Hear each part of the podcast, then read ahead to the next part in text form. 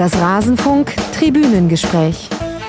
Football Leagues. Filtré du Football Leagues. Für uns ist super, dass wir hinter die Kulissen der Organisation FIFA sehen können und auseinandernehmen können, was sagen die öffentlich und was sagen sie hinter verschlossenen Türen und was entscheiden sie. Da geht es wirklich um Milliarden, dass die zehn Top-Clubs in der Champions League pro Jahr praktisch eine Milliarde äh, Euro erhalten. Und damit wird die Struktur in den nationalen Ligen, die wird zerstört. Der Fußball mag immer wieder propagieren, dass er für Fairness steht, dass er für bestimmte Werte steht. Wir sehen davon in den Dokumenten nichts. Ein Thema und jede Menge Nachspielzeit.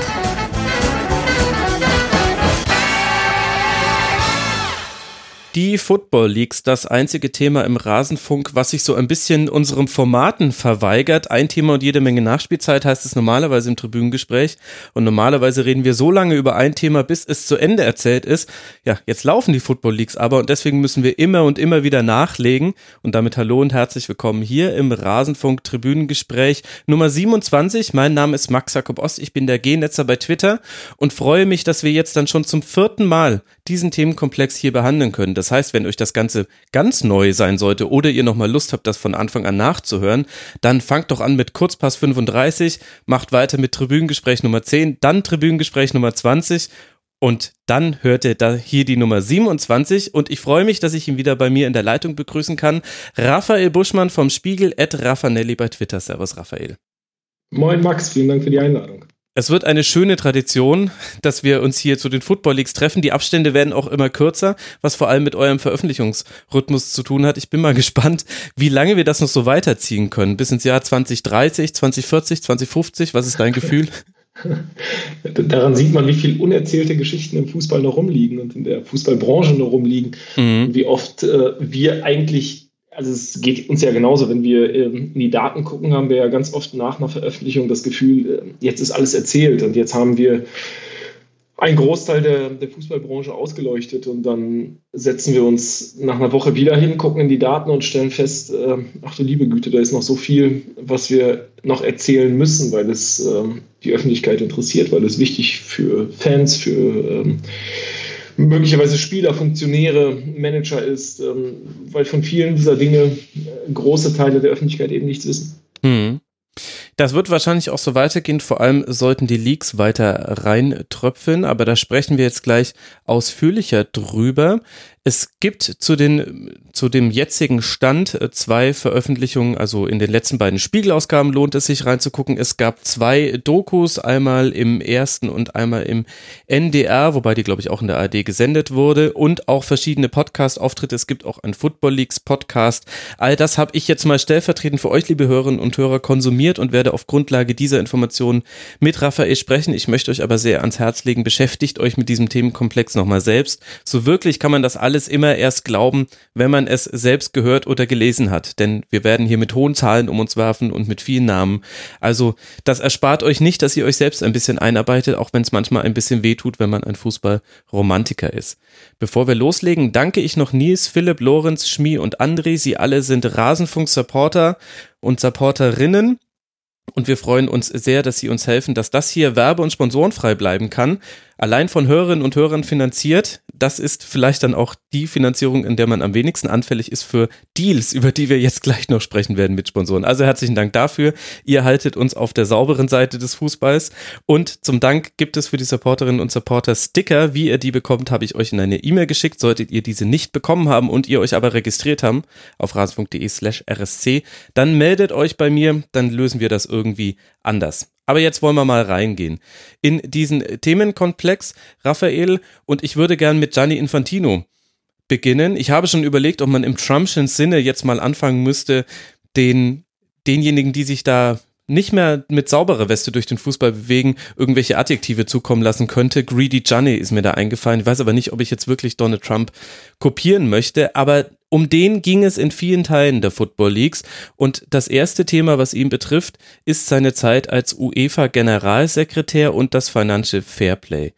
Im Jahr 2014 hatten sowohl PSG als auch Manchester City große Probleme mit dem Financial Fairplay, denn sie hatten zwar auf dem Papier keine zu hohen Verluste geschrieben, aber das nur durch Sponsoringverträge in, hm, sagen wir mal, merkwürdiger Höhe. Bei PSG überwies die katarische Tourismusbehörde 215 Millionen Euro pro Jahr. Eine hinzugezogene Agentur, die den Wert des Vertrags dann marktüblich bewerten sollte, kam auf nicht einmal drei Millionen Euro, die dieses Sponsoring eigentlich wert war. Also nochmal kurz, 215 Millionen Euro im Jahr erhalten. Eine unabhängige Agentur sagt, naja, das hätte eigentlich den marktüblichen Wert von drei Millionen Euro gehabt. Und ähnlich war es bei Manchester City. Sponsoringverträge über 50 Millionen Euro waren mindestens 80 Prozent zu teuer und wie bei PSG gab es auch eine sehr große und zu große Nähe zwischen Sponsoren und Verein. Was dazu geführt hätte, eigentlich hätte man bei City zum Beispiel ein Defizit von 188 Millionen Euro gehabt. Das hätte gegen das Financial Fairplay so dermaßen verstoßen, wie selten etwas gegen etwas verstoßen hat. Und das fiel auch der UEFA auf. Das Gremium des Club Financial Control Bodies leitete eine Untersuchung ein, die dann auch gravierende Verstöße offenlegte. Und dann, Raphael, auftritt Gianni Infantino. Was ist dann passiert? Danach hat der Fußball zurückgeschlagen, wie wir ihn jetzt in den letzten drei Jahren in diesen über 70 Millionen Dokumenten sehr ausführlich kennengelernt haben. Und zwar eine gute Idee mit schäbigen Deals zunichte zu machen. Ähm, die, die gute Idee ist das Financial Fairplay, weil das ist in der Tat, der Geist des Financial Fairplays ist ja eine gute Idee, zu sagen, dass Vereine nur so viel Geld ausgeben dürfen, wie sie selbst auch einnehmen. Das ist ja der, der Grundgedanke. Mhm, damit Dieser der Wettbewerb eben fair bleibt. Absolut, damit es mhm. eben kein finanzielles Doping gibt, damit äh, nicht einfach irgendein Multimilliardär sich einfach einkaufen kann, aufpumpen kann und dann dadurch den Wettbewerb im Prinzip zerstört, weil er sich jeden Spieler kaufen kann, weil er sich jedes Stadion kaufen kann, weil er äh, sich eine Infrastruktur bauen kann, die kein anderer hat. Das soll damit eingedämmt werden, um nach wie vor ähm, Vereine auch davor zu schützen, beispielsweise von einer Heuschrecke übernommen zu werden und nach kürzester Zeit wieder ausgespuckt zu werden, ähm, mhm. wie wir es beispielsweise bei 1860 München gesehen haben. Diese, diese äh, Grundidee des Financial Fairplays wird gestützt durch zwei Säulen. Ähm, und das kann, kann, man vergleichen mit einer Staatsanwaltschaft und mit einem Richter, die mhm. bei der UEFA sitzen, die beide unabhängig von ähm, der UEFA und von Funktionären die äh, finanziellen Geschehnisse bei den Vereinen bewerten sollen. Das heißt, die Staatsanwaltschaft ist dafür zuständig, sich die gesamten Bilanzen und Bücher anzusehen und dann einen Vorschlag, also eine Anklage an den Richtertisch zu geben und der Richter entscheidet, was äh, am Ende für eine Strafe dabei rumkommt. Eigentlich ein sinnvolles, gutes System. Ähm, es wird dann nicht sinnvoll und nicht gut, wenn sich gegen alle Regeln der UEFA-Generalsekretär in ähm, Person von Gianni Infantino in genau diese Form der Anklage und der, äh, des Urteils einmischt. Und zwar genau dazwischen, äh, indem er mehr oder minder selbstständig und eigenständig anfängt, ähm, Deals mit den Vereinen auszumachen, bei denen er ihnen dann summa summarum und Pi mal Daumen erlaubt, welche Marktwerte von Sponsoringverträgen noch möglich sind, welche machbar sind, an welcher Stelle die Vereine dann Grenzen erreichen oder eben nicht erreichen. Ja. Das ist dann ein dauerhaftes Aufweichen der eigentlich vorgegebenen ähm, Gesetzesgrenzen. Man, kann das, man könnte das vergleichen im, im Alltag damit, ähm, ein, ähm, wenn, wenn, man äh, die Rückzahlung eines Kredits hat, der Kredit liegt bei 320.000 oder 340.000 und man soll, ich weiß nicht, äh, 1.500 Euro im Monat zurückzahlen. Man kann es nicht zurückzahlen ähm, und dann setzt man sich mit dem Banker äh, an einen Tisch und der Banker sagt dann einfach von sich aus, ja gut, dann äh, machen wir mal 300 Euro oder 200 Euro oder 100 Euro. Man hat dadurch einen, einen Vorteil allen anderen gegenüber, keine Ahnung, im Hauskauf, im Autokauf, im, im sonstigen, ähm, der äh, deutlich über das Maß hinausgeht, äh, was normalerweise äh, ja, erlaubt wäre. Und dem Fußball bedeutet ein solches Hinausgehen über dieses Maß, dass Clubs wie Manchester City, Manchester, äh, wie, wie ähm, Paris Saint-Germain in der mhm. Lage sind, sich im Wettbewerb eine solche Vormachtstellung, also in der Champions League beispielsweise, eine solche Vormachtstellung zu erkämpfen, ähm, mit der sie sehr weit im Wettbewerb kommen, also ins Achtelfinale, Viertelfinale, Halbfinale und auf diese Art und Weise einen immensen finanziellen Vorteil erringen. Also sehr, sehr viel Geld verdienen, dadurch, dass sie sehr viel Geld eingesetzt haben. Und über kürzeste Zeit, sehen wir jetzt bei Manchester City, aus einem im Prinzip ähm, ja, aufgeblähten ähm, Investorenverein ein ähm, profitables ähm, Unternehmen zu machen, das äh, Geld verdient, aber das eben Geld verdient abseits der Regularien, die vorher möglich waren. Mhm. Da hängen jetzt noch viele Anschlussfragen dran. Ich möchte aber, bevor ich mit dir über den Themenkomplex, unter welchen moralischen Bedingungen man sein Geld verdient, diskutieren, noch kurz dann zurückgehen zu dem, was dann passiert ist. Also Gianni Infantino hat dann einen Deal ausgehandelt, sowohl mit Paris Saint-Germain als auch mit Manchester City. Bei PSG zum Beispiel ging es darum, dass der Sponsoringvertrag, der ja mit drei Millionen bewertet wurde von der Agentur Octagon und aber 215 Millionen Euro pro Jahr wert war, der wurde auf haltet euch fest, 100 Millionen Euro runtergestuft. Also da hat es immer so richtig rasiert. Die Differenz durfte dann aber sogar noch durch andere katarische Sponsoren ausgeglichen werden. Und PSG musste 20 Millionen Euro Strafe zahlen. Bei Manchester City bewegte sich dann letztlich die Strafe in ähnlichen Rahmen, aber es passierte eben nicht, was bei anderen Vereinen schon passiert war, bei viel geringeren Verstößen, nämlich ein Ausschluss aus den Wettbewerben, wie zum Beispiel der Champions League. Jetzt habe ich mir die Frage gestellt, Teile davon wusste man ja schon. Man wusste von den Untersuchungen, man wusste, dass sich PSG und City, dass man sich da geeinigt hat und man wusste ja auch, dass das außerhalb dieser Strafkammer vollzogen wurde. Was konnte denn jetzt Football League zu dieser Geschichte dazu addieren? Dass im Prinzip sowohl die Strafkammer als auch eben der Richtertisch nahezu machtlos sind, wenn am Ende der UEFA-Generalsekretär das Ganze in seine Hände nimmt mhm. ähm, und anfängt, Entscheidungen an den ähm, bestehenden Regularien vorbei zu fällen. Ähm, mit solchen Ausnahmeregelungen, die Gianni Infantino äh, implementiert hat, und das ist ja eigentlich die, die große Leistung der Dokumente, dass man herausarbeiten kann, dass es wirklich von einer Person ähm, dass das eine Person dazu führt, dass der, dass der Wettbewerb ausgehebelt werden kann und dass die Regularien, die eigentlich sinnvoll sind, ähm, zunichte gemacht werden. Dass ähm, diese, diese Form der Enthüllung äh, normalerweise dafür sorgen müsste, dass alle anderen äh, Vereine in, in, der Champions League, ähm, aber auch die mittleren und kleinen Vereine in der Euroleague und in den jeweiligen Ligen eigentlich aufschreien müssten und sagen mhm. müssten, ja, was betreiben wir denn hier? Äh, also das ist ja ein Wettbewerb, der mit zweierlei Maß ge gemessen wird. Wenn der FC Sion ne, aus dem Wettbewerb ausgeschlossen wird, aber Manchester City dann mit der puren Kraft von Anwälten und äh, einer wahnsinnigen Geldmacht ähm, die UEFA so lange unter Druck setzt, bis ähm, der UEFA-Generalsekretär äh, dann in, einer Art Staatsstreich ähm, dazu hilft oder dazu ermuntert oder mithilft, ähm, solche Settlements äh, zu erarbeiten und auszuarbeiten, dann ist das ja nichts anderes als das ähm, komplette Aushebeln dessen, woran ähm, dieser, dieser Fußballverbund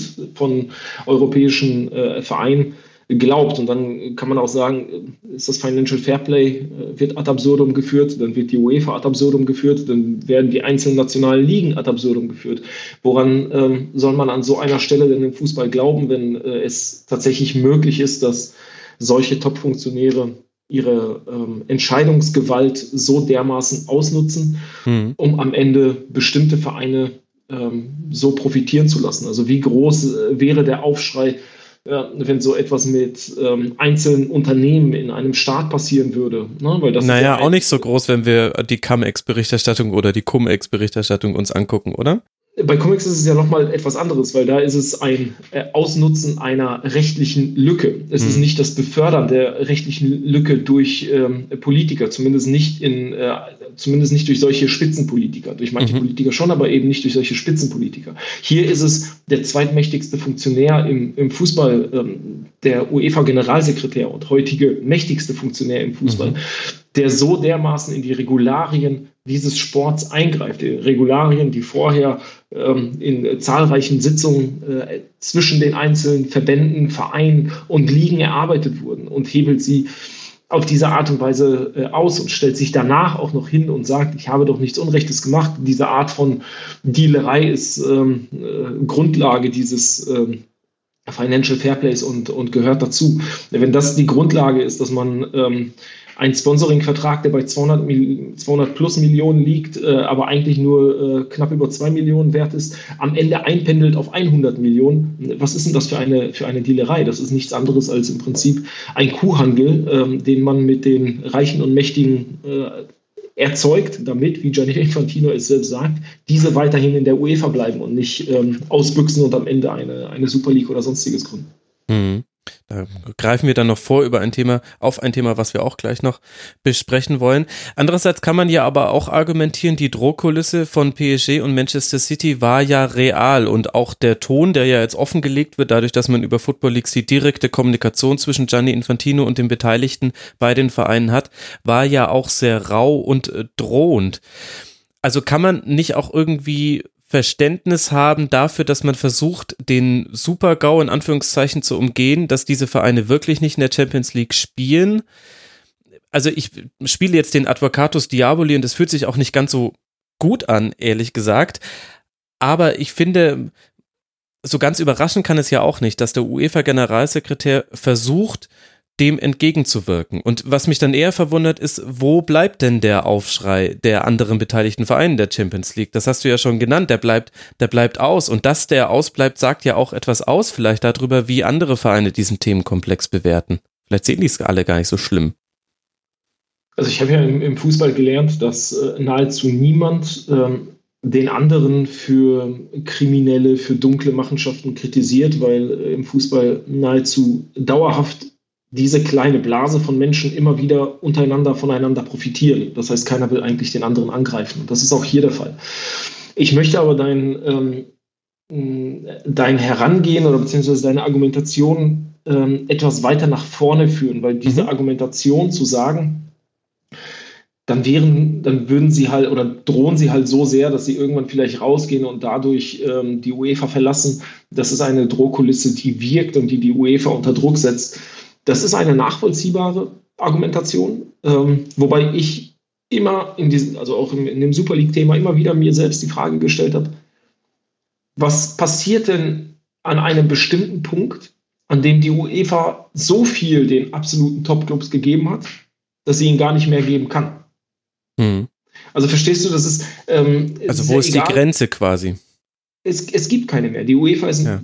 dadurch, dass sie in den letzten Rechteperioden rund um die Champions League, ähm, rund um die äh, Austragung von europäischen äh, Spielen, auch im Zuge des ähm, Financial Fairplays, den Vereinen so massiv entgegengekommen ist, dass Gianni Infantino so viel Macht abgegeben hat, auch an die Vereine und ihnen im Prinzip die Möglichkeit gegeben hat, sich an dem ähm, Financial Fairplay, Fairplay vorbeizumogeln.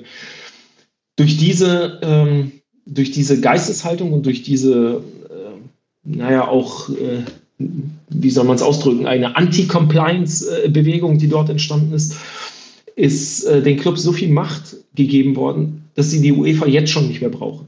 Also sie könnten jederzeit sich selbst organisieren, sie könnten jederzeit einen eigenen Wettbewerb gestalten, sie könnten jederzeit äh, sagen, wir gehen eben jetzt hier raus, äh, weil auf der einen Seite sind es die äh, Investorenclubs, die sagen, das Financial Fairplay blockiert uns. Äh, mhm. diese ständige Auseinandersetzung mit, ähm, mit dem UEFA-Verband oder auch teilweise mit der FIFA ist, ist für uns mittlerweile lästig. Das wollen wir nicht mehr.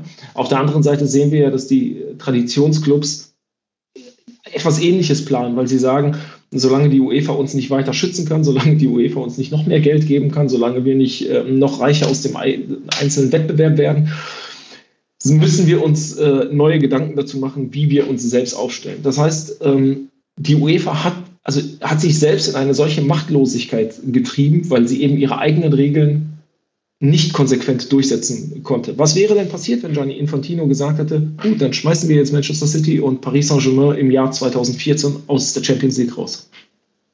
Und dann? Wäre auch ein interessanter Wettbewerb gewesen und die TV-Gelder nicht gleich eingebrochen. Aber es hätte natürlich, aber sie wären auch überzogen worden mit einer Klagewelle. Und zwar, und da, da kommen wir dann an, in so einen juristischen äh, Bereich rein. Wir haben es hier eben auch einfach zu tun mit einem von einer privaten Institution organisierten oder einer gemeinnützigen Institution organisierten Wettbewerb und wir haben ja aber auch noch so etwas wie ein EU-Wettbewerbsrecht und als Investor habe ich ja ein Interesse, dass ich schon die Möglichkeit habe, 1,29 Milliarden Euro in irgendein Projekt reinzustecken, wenn ich denn das Gefühl habe, das dürfe so sein. Also wir kommen hier ja auch in, in juristische Bereiche, die noch gar nicht wirklich ausgeleuchtet wurden. Ich bin ähm, gerade ziemlich begeistert, weil das die Diskussion ist, die mir im Moment im deutschen Sportjournalismus nahezu komplett fehlt. Das ist eigentlich genau die Diskussion, auf die man oder auf die wir auch versuchen ähm, abzuzielen. Wir haben jetzt tolle Berichte dazu im Guardian gefunden und tolle ähm, äh, Fazit, äh, Resümee-Berichte in, in, der New York Times gefunden, die sich genau mit diesem Thema mhm. beschäftigen. In Deutschland ist es nahezu ähm, null ausgeleuchtet. Und, es gibt auch eine niederländische Hochschule, genau. die dazu was Tolles geschrieben hat. Werde ich alles verlinken in den Show Notes. Exakt, Herr äh, Anton, äh, Antoine Duval genau. ähm, hat genau die, hat dazu auch etwas, was wirklich was, was richtig Gutes gemacht. Ähm, das, das ist für mich die Kernfrage. Ist der Sport im Jahr 2018 noch in der Lage, weiterhin sich mit den sportpolitischen Instanzen, die er sich in den letzten Jahrzehnten aufgebaut hat, weiterhin in der Lage, selbst zu verwalten? Oder ist es nicht eher so, dass der Sport aus der Sportgerichtsbarkeit, also dass der Fußball aus der Sportgerichtsbarkeit eigentlich mittlerweile entwachsen ist ähm, mhm. und mittlerweile genauso behandelt werden müsste wie jede Großindustrie, ähm, die es in der freien Wirtschaft äh, gibt, die ähm, normaler Gerichtsbarkeit unterliegt, die normalen Gesetzen unterliegt und sich eben nicht seine eigenen Gesetze äh, erschaffen kann. Ähm, es ist kein Zufall, dass äh, gerade in den Fußball immer mehr Oligarchen, ähm, Scheichs, ähm, äh, Großinvestoren aus, aus Amerika ähm, oder aus äh, Asien hineindrängen, weil der Fußball eine der wenigen Branchen neben dem Kunsthandel beispielsweise ist, wo du deine eigenen äh, Werte ermitteln kannst. Eine Ablösesumme äh, wird von keinem von keiner unabhängigen Instanz äh, entwickelt, sondern eine Ablösesumme wird festgelegt zwischen zwei Vereinen, die sich Pi mal Daumen auf einen Wert einigen zwischen zwei Spielern.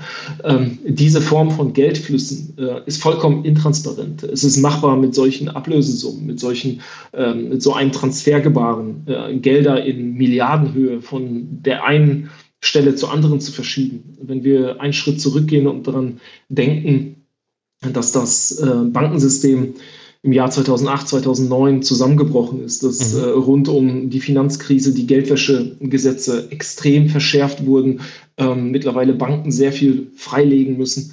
Und wenn wir uns dann das äh, totale Eldorado im Fußball für Investoren äh, vorstellen, wo äh, es all diese Regularien nicht gibt und äh, wo man äh, Gelder aus dem, äh, aus dem Diamantenhandel, wo man Gelder aus dem Ölhandel, wo man Gelder aus dem Waffenhandel und sonst was ähm, zwischen Vereinen hin und her schieben kann, ohne dass es ähm, groß auffällt, weil äh, man hat Zwischenhändler, man hat Agenten, man hat Berater, man hat äh, Firmen, die man in Steueroasen äh, parken kann und auf die Art und Weise verschleiern kann und äh, Geldflüsse laufen, kann, äh, laufen lassen kann. All das müsste normalerweise äh, genauso untersucht werden, wie es das ähm, bei, im Bankenwesen ähm, der Fall ist, wie es an der Börse der Fall ist.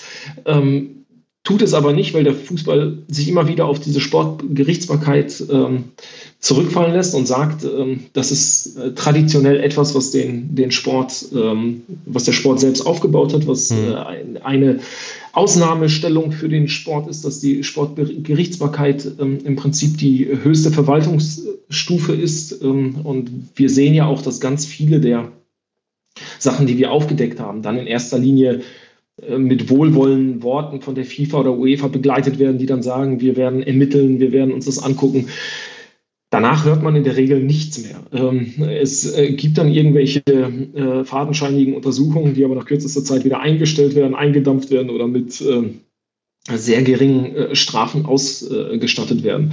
Ähm, der Druck der Öffentlichkeit wird dazu immer größer. Wir sehen ja mittlerweile sogar Banner in Stadien und mhm. äh, wir sehen, dass sich ähm, auch Fans dagegen wirklich auflehnen ähm, und, und feststellen, dass äh, es hier nicht nur darum geht, ob jemand äh, mal äh, 5,50 Euro an Steuern hinterzieht, sondern dass es ein System der Gier gibt, äh, das einfach nahezu jede Regularien, die der Sport selbst erfunden hat oder die ihm dann auch ähm, durch Sportgerichtsbarkeiten aufgelegt werden, ohne Probleme umgehen kann. Und solange das ja. der Fall ist, solange es nicht äußere, ähm, zum Beispiel Schwerpunktstaatsanwaltschaften gibt oder ähm, externe äh, Behörden, die auf Due Diligence, auf Compliance äh, achten, die äh, eine Art Clearing, Clearinghouse sind, äh, durch das zum Beispiel Geldflüsse laufen und Zahlungen laufen, die dann feststellen würden, dass Manchester City ähm, nahezu äh, alle äh, großen Sponsoring-Verträge äh, zusätzlich aufpumpt, dass es eine mhm. extreme Nähe gibt zwischen ähm, dem äh, zwischen Abu Dhabi, dem Geldgeber aus Abu Dhabi und äh, zwischen dem Verein, die Gelder nur, nur eben unter, über unterschiedliche äh, Firmen laufen und diese, diese Firmen dann teilweise eben den, die Herkunft der Gelder verschleiern. Solange das nicht in einer Art Clearinghouse oder in einer ähm, unabhängigen Instanz wirklich offengelegt wird, äh, auf die dann Menschen wie Gianni Infantino keinen Zugriff haben oder keine ja. Möglichkeit haben, einzugreifen, äh, solange ist der Fußball nicht in der Lage, ein, eine Wettbewerbsfähigkeit wieder zurück zu erlangen, weil die hat er nämlich tatsächlich in den letzten zehn Jahren, Minimum zehn Jahren, äh, vollkommen verloren. Ja, ich meine, da ist natürlich die Frage, ob der Fußball überhaupt will, dass das passiert, denn aktuell kann man wunderbar Geld verdienen im Fußball, aber darauf will ich gar nicht hinaus. Wir, wir greifen jetzt ein bisschen auf die Diskussion äh, vor, aber ist nicht der Kern dieser Problematik eigentlich, dass die beiden gemeinnützigen Verbände UEFA und FIFA, die eben dann quasi ihr eigenes Kontrollsystem etabliert haben, das nicht, das nicht funktioniert, dass die in der Schweiz beheimatet sind, mit einem ganz eigenen Rechtsverständnis mit äh, ganz anderen Zugriffsrechten auf solche Verbände. Und ich frage mich, wenn wir, wenn wir jetzt über so juristische Konsequenzen sprechen, welche Zugriffsmittel gäbe es eigentlich von staatlichen Institutionen, also beispielsweise von der EU oder jetzt auch hier in Deutschland? so wie ich es verstehe, es sind die einzigen Druckmittel, die da vorhanden sind, neben eben politischen Druckmittel, dass man auch auf die Schweizer Behörden zugeht, dass man die eigenen Verbände in die Pflicht nimmt und sagt, solange ihr in einer solchen Struktur operiert, wollen wir, äh, ich bewege mich jetzt auf dünnem juristischen Eis, ich weiß nicht genau, was davon möglich ist. Es geht jetzt nicht darum, die Gemeinnützigkeit zu entziehen, aber man kann doch nur die politisch verantwortlich machen, weil das eigentliche Problem liegt in der Schweiz und da kommen wir ja irgendwie nie ran. Sowohl die UEFA als auch ähm, die FIFA, als auch eben der Interessensverband der äh, Vereine, die ECA, sind ja äh, allesamt in der Schweiz beheimatet und allesamt totale Blackboxen. Man kann im Prinzip nicht reinschauen, man hat äh, kaum ähm, Offenlegungen von, von Geldflüssen. Ähm, es ist nahezu unmöglich ähm, festzustellen, wie die Gelder am Ende wirklich ähm, reingehen und, und verteilt werden. Ähm, ich glaube persönlich, dass äh, du die Macht der Ligen und der einzelnen nationalen Verbände ähm, vollkommen überschätzt. Also wenn ich mir ähm, ansehe, wie äh, ich, ich muss da, weil ich kann es nicht komplett äh, trennen, wenn ich auf diese Super League-Geschichte äh, eingehe, sie zeigt sehr entschieden, wie die Vereine problemlos, also insbesondere die großen Vereine, problemlos am Rücken der Vereine und Verbände vorbei äh, agieren können. Ähm, auch eben an so einem an so einem Ligaverband wie der DFL. Ähm, Christian Seifert wusste im Jahr 2016 äh, bis zum Schluss nicht, ähm, was die, was die Topclubs da eigentlich veranstalten. Das sehen wir aus seinen Mails, in denen er vollkommen überrascht ist von äh, dem Ergebnis, das, das da am Ende äh, bei rumkommt. Und solange diese Ahnungslosigkeit eben existiert, weil sie existiert durch die Intransparenz der Vereine ähm, und des Agierens der Vereine,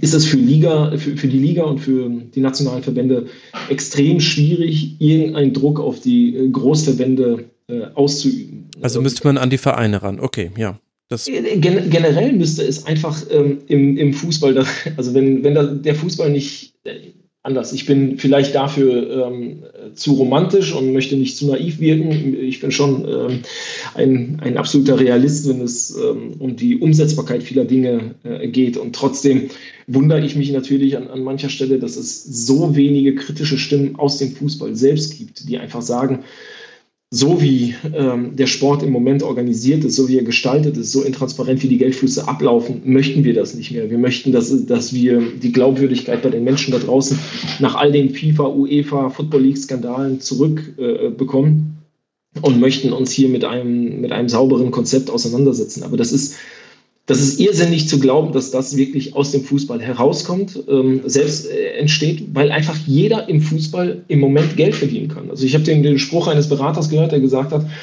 wer im Fußball nach einem halben Jahr nicht Millionär ist, ähm, der ist einfach stockdoof. Ähm, und äh, er hat mir dann gesagt, und selbst die Stockdoofen gehen mit sechsstelligen Beträgen raus. Also das ist ähm, äh, im Moment etwas, äh, da will niemand den, den anderen in irgendeiner Form unter Druck setzen oder will dieses Geschäftsmodell ähm, in irgendeiner Form beschädigen. Ich prognostiziere, dass in den nächsten Jahrzehnten äh, zig ähm, Ermittlungsverfahren auf den Fußball zurollen werden. Ähm, mhm. Weil so wie sich äh, Funktionäre, wie sich Manager, wie sich auch Spieler und Berater an diesem Sport in den letzten Jahren angefangen haben äh, zu bereichern, so wie sie ihn ausnehmen wie eine, wie eine Gans, ähm, das ist, äh, das habe ich so also wirklich noch in keiner anderen Branche gesehen. Und wir beschäftigen uns ja mit vielen unterschiedlichen Branchen. Wir, Branchen. wir beschäftigen uns auch, haben uns auch mit Airbus und, und der Luftfahrt beschäftigt. Wir haben uns mit ähm, dem Militär beschäftigt, äh, wo auch sehr, sehr viele Gelder umgesetzt mhm. werden. Wir haben uns mit dem Bankenwesen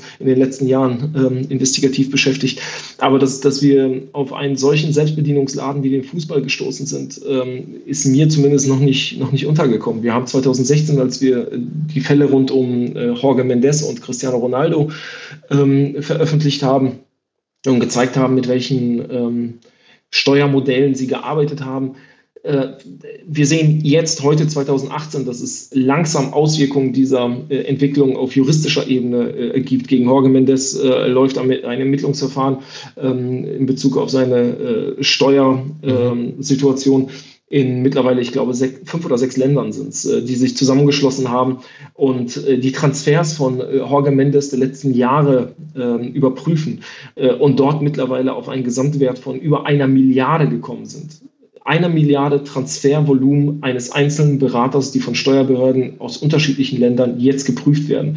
Wenn man sich das anguckt, kann man so ein bisschen prognostizieren, wie lange solche Ermittlungsverfahren laufen werden. Das wird, äh, das wird Jahre in, in Anspruch nehmen. Wir sehen, wir sehen in Amerika, wie lange das FBI jetzt äh, mittlerweile an der FIFA rumdoktert und wie lange dort die Ermittlungsverfahren ähm, rund um den Verband äh, laufen, wie lange die Ermittlungsverfahren in der Schweiz gegen die FIFA laufen. Ähm, all das führt eben dazu, dass der Sport ähm, peu à peu ein bisschen seiner ähm, Unabhängigkeit abgeben muss, weil jedes dieser Verfahren, das am Ende dann auch dazu führt, dass es ähm, Anklagen gibt, dass es Urteile geben wird, ähm, wird dazu führen, dass der, dass der Druck auf den Sport immer größer wird, äh, von außen eine Kontrollbehörde auf den Sport schauen zu lassen. Ja. Ähm, äh, niemand, kau niemand kauft dem Sport mehr ab, dass er sich selbst äh, reinigen kann. Äh, also weder wir noch, glaube ich, irgendein Experte da draußen. Ja, Entschuldigung. Das ist ja wie mit der katholischen Kirche. Genau. Aber äh, das ist für mich nämlich die eigentliche Kernfrage und die muss ich mir auch da, da muss ich jetzt mir die Experten suchen, die mal äh, versuchen, mir das juristisch zu erklären.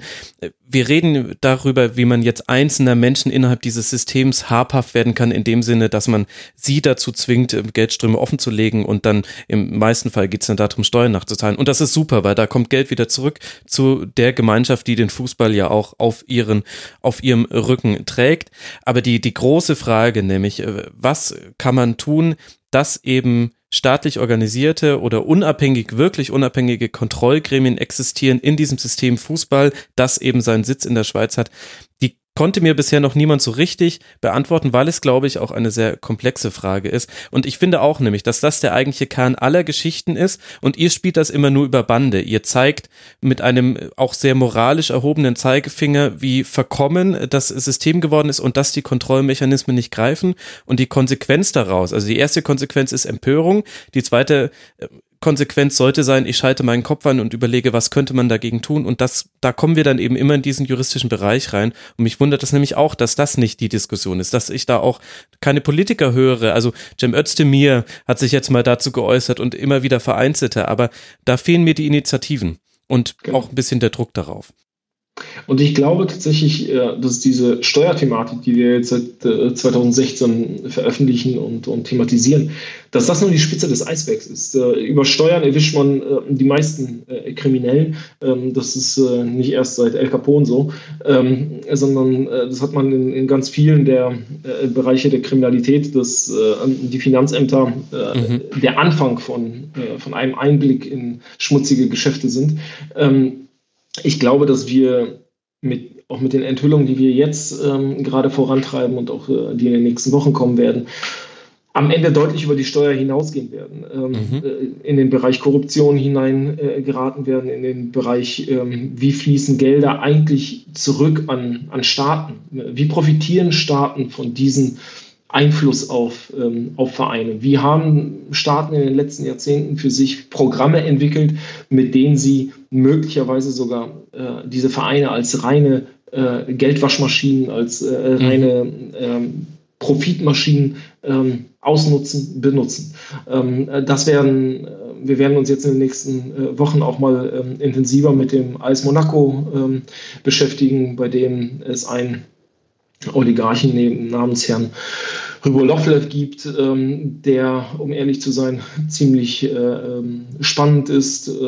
das äh, sind alles Dinge, die äh, peu à peu von uns aufgedeckt werden äh, können. Möglicherweise äh, hast du recht, ähm, zu moralisch aufgedeckt äh, werden, ähm, weil wir einfach auch oftmals selbst empört sind über, über all diese all diese Vorgänge und persönlich glauben, dass ähm, natürlich sich Experten, äh, Steuerrechtler, ähm, Anwälte, Politiker äh, deutlich intensiver mit all den äh, Enthüllungen beschäftigen müssen. Wir sind am Ende eben auch nur Journalisten und äh, können die Missstände eines, ähm, einer Branche aufzeigen. Wie dann am Ende Politiker und äh, Experten oder auch ähm, die Justiz und, und äh, einzelne Branchenmitglieder mit diesen Enthüllungen umgehen das liegt ja nicht mehr in unserer Hand, sondern wir versuchen äh, der Öffentlichkeit zu zeigen, das ist der Missstand, so, ähm, so ähm, daneben äh, liegen die Gesetzmäßigkeiten im, im Fußball und äh,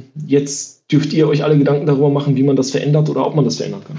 Ja, und das ist der Schritt, der mir eben manchmal fehlt. Also das, das Moralisierende in eurer Berichterstattung haben wir, glaube ich, in fast allen äh, Football Leagues Folgen schon mal angesprochen. Das ist letztlich auch eine Geschmacksfrage. Was eben auffällt, ist, ihr hört, ihr haut schon auf die größtmögliche Pauke moralisch gesehen mit, mit gewissen Formulierungen. Es steht nicht weniger auf dem Spiel als die Zukunft des Fußballs ist äh, dann zum Beispiel ein Beispiel oder eben auch, dass der Spiegeltitel mit Verrat überschrieben war. Das hat ja auch schon ein gewisse Tonalität. Und wie gesagt, da, da könnten wir jetzt auch lange diskutieren, haben wir aber auch schon mal an dieser Stelle getan. Und mir fehlt immer genau dieser eine Schritt noch, dass man, nachdem man das alle aufgezeigt hat, dass man dann hingeht zum, warum nicht mal zum Bundesfinanzminister zum Beispiel gehen und sagen, Herr Minister, wie lange wollen Sie eigentlich noch zulassen, dass es hier einen Wirtschaftszweig gibt, der in Deutschland sehr, sehr viel Geld verdient, der sich jeglicher staatlicher Kontrolle entzieht? Das ist so, finde ich, das fehlt mir immer noch. Also zum einen ähm, ist es schon etwas, was wir ja in der Berichterstattung auch probieren, dass wir ähm, an Experten herantreten und mit den mhm. Experten darüber sprechen und uns äh, Meinungen dazu einholen. Aber das andere ist in der Tat so, wir sind diejenigen, die enthüllen und wir hoffen, dass es danach ähm, auch immer zu diesen Debatten kommt ähm, ja. und dass äh, Kollegen möglicherweise diese Debatten aufnehmen und eben dann den nächsten Schritt ähm, tun und ähm, O-Töne einholen, Gedanken einholen, ähm, die Debatte nach vorne treiben. Dass ähm, alles von einem Medienhaus äh, zu erwarten und äh, zu fordern oder von äh, einem Recherchenetzwerk zu fordern, ist halt ziemlich viel verlangt. Äh, das können wir nicht leisten. Klar, aber ihr setzt doch ne? den Ton der Debatte. Also, weißt ja, du, genau. wenn wir zum Beispiel, also ich werde ganz bewusst, wollte ich eigentlich erst am Ende dieser Sendung über die Super League sprechen. Mhm. Denn das war für mich genau das Beispiel dafür, wie ich zwar verstehen kann, warum ihr mit einem Titel, der mit sich darauf bezieht, rausgeht, aber wie die Debatte schon in der Sekunde, nachdem das öffentlich wurde, um die völlig falschen Dinge ging. Da wurde dann drüber diskutiert, wie die Super League genau ausgesehen äh, hätte, wie die Gelder verteilt werden. Hä, ist jetzt dann der BVB, kann der absteigen oder kann der nicht absteigen? Das war den Leuten wichtig. Und äh, aber es ging nicht darum, was eigentlich das dahinterstehende ist. Und ich finde schon, dass mit der Art und Weise, wie man die Themen setzt und wie man sie erzählt, könnt ihr ja schon auch da in eine Richtung zeigen. Und dass Aber die anderen da, Journalisten, ja. klar, dass auch andere Journalisten in einer Verantwortung stehen, völlig klar. Auch, auch ich hier habe ja mich entschieden, wie ich mit diesem Thema umgehen möchte.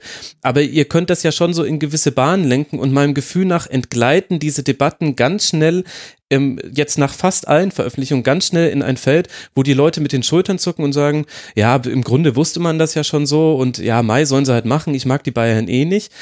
Und quasi dieser nächste Schritt wird zu selten gegangen. Aber das ist ähm, auch da, wie man eine Debatte ähm, dann gestaltet oder wie man sie ähm, tonalisiert, äh, ich glaube, auch da überschätzt du die Möglichkeiten äh, eines Recherchenetzwerks oder ja, einer äh, Enthüllung. Mhm. Wir äh, sind natürlich genau mit diesen Titeln und mit der äh, Berichterstattung zum Verrat äh, der Bayern und zur Super League wollten wir ja, also der Verrat bezieht sich ja auf einen Verrat gegenüber den mittleren und kleinen Vereinen.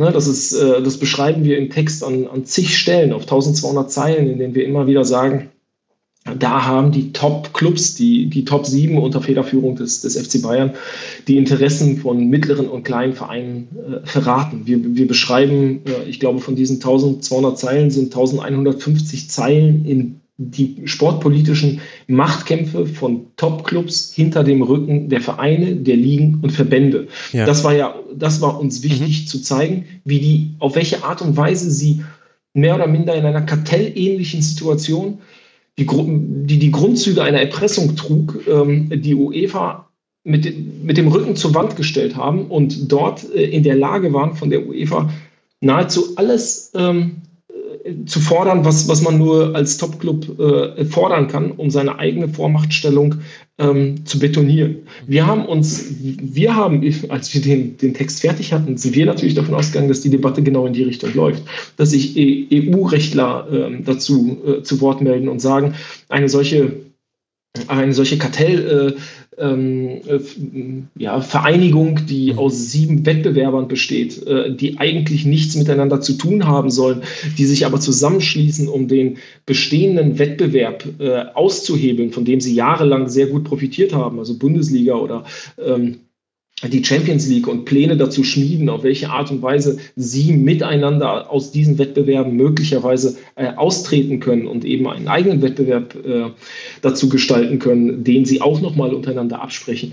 Äh, das habe ich eigentlich gedacht, wird äh, der Kern der Diskussion sein, dass man äh, eben darüber spricht, wie ähm, wie diese äh, Machtausnutzung der, der Top-Clubs, äh, wie die sich eigentlich wirtschaftlich ähm, ja. äh, auswirkt und wie sie dann am Ende, wenn man sich das Ergebnis der UEFA-Reform anguckt, wie massiv sie mittlere und kleine Clubs schädigt und ihnen äh, am Ende eben auch einen finanziellen Nachteil auf Sicht mhm. ähm, äh, naja, zufügt. Äh, auch da müssten normalerweise hätte aus meiner Sicht ein Aufschrei erfolgen müssen. Ähm, die Vereine, die sich dann eben zu Wort hätten melden müssen und sagen müssen, okay, das, das war so nicht, nicht erkennbar. Es war für uns nicht klar, dass diese Top-Clubs sich im Vorfeld mit der UEFA getroffen haben und für sich haben ähm, ausrechnen lassen, wie viele Gewinne sie erreichen werden mit dieser Reform, äh, wie, wie hoch ihre eigenen Anteile sein werden.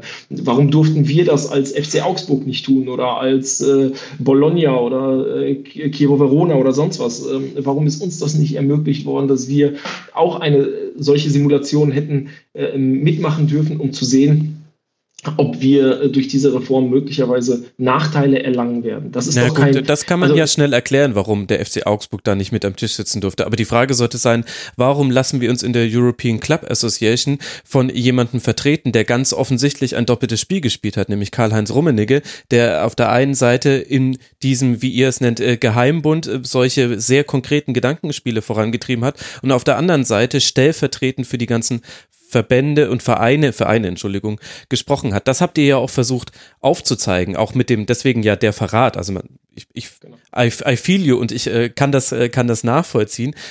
Aber äh, das ist die eigentlich, das ist der Kern. Also es wurde danach darüber diskutiert, wie jetzt dieser Wettbewerb hätte aussehen sollen und ob es diese Super League nicht sowieso schon irgendwie gibt und ob das nicht vielleicht was Tolles wäre. Und bei im Forum unter mitmachen.rasen.de, ich musste die, die, es gibt ein, ein Sammelthread, wo mir Hörerinnen und Hörer zukünftige Themen vorschlagen können. Und natürlich kam da sehr schnell, hier macht doch bitte wieder was zu Football Leagues. Und dann artete die Diskussion über die Super League so sehr aus, dass ich es auslagern musste in einen eigenen Thread, der, der fröhlich weiter vor sich hin diskutiert wird, wo es nur noch geht um, wäre denn ein Salary Cap möglich? Äh, wie soll denn das mit Auf- und Abstieg laufen? Warum wäre der BVB erstmal nur Gastverein? Also darüber wurde dann die ganze Zeit diskutiert und vielleicht hätte man es dann an dem, mehr an der Person von Karl-Heinz Rummenigge zum Beispiel aufhängen sollen, weil das ist ja das eigentliche. Das ist, als würde dein Betriebsrat mit den Aufsichtsräten am Tisch sitzen und über Lohnkürzungen debattieren dafür, dass er aber ein höheres Weihnachtsgeld bekommt.